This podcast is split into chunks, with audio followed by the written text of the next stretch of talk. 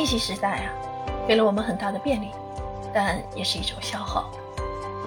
对人类来说，百分之九十的信息都是通过眼睛获得的，在信息时代，眼睛就显得更为重要。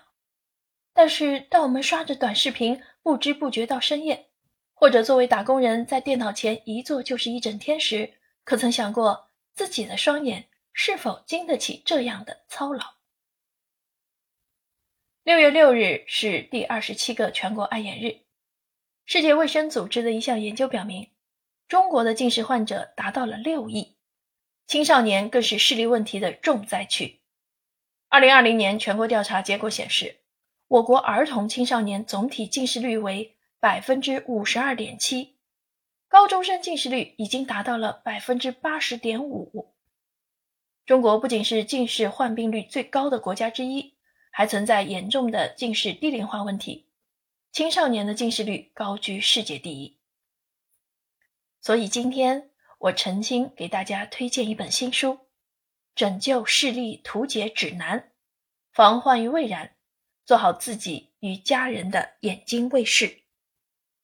本书的作者是全球知名的眼外科医生深作秀春，他创立了日本最大规模的眼科医院。荣获代表全球最佳眼外科医师的克里辛格纪念奖。他有着三十年的眼科临床经验和二十万台手术的经验总结。在书中，他告诉我们如何在早期发现眼科疾病，以及应该如何相应的寻医问诊。我们还能从书中了解到可以立刻用起来的有益于眼睛的营养物质以及生活小知识，比如。手机蓝光会导致眼疲劳，淡茶色的墨镜更加护眼。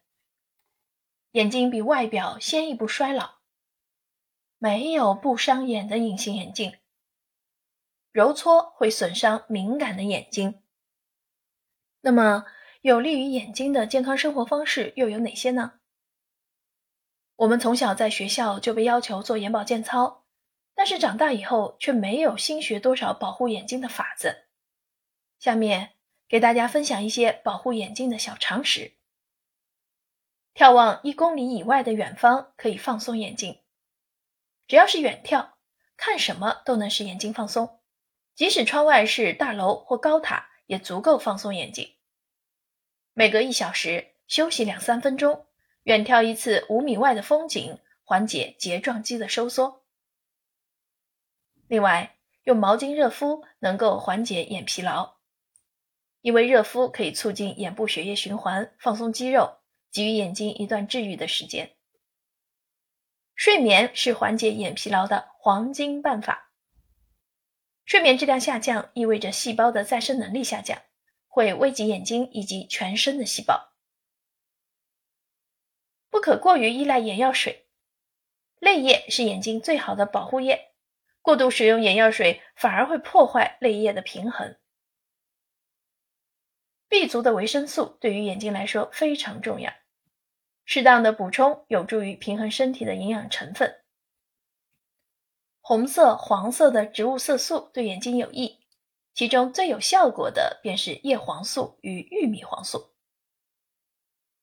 我们啊，处在一个对眼睛十分不友好的时代，因此需要从自身的饮食。运动、睡眠等方面调整生活节奏，在睡前泡个澡，促进血液循环，充分放松调节眼睛的睫状肌，同时使用热毛巾热敷眼睛，缓解眼疲劳。在开车以及使用电脑、手机时，佩戴防蓝光或防紫外线的眼镜，以保护视网膜。另外，在这个不愁吃的时代，糖尿病患者也在增多。控制糖分对于预防糖尿病视网膜病变来说十分有效。做好这些日常的护眼工作，就能远离眼部疾病和视力下降等问题。祝大家都有个好视力，眼睛炯炯有神。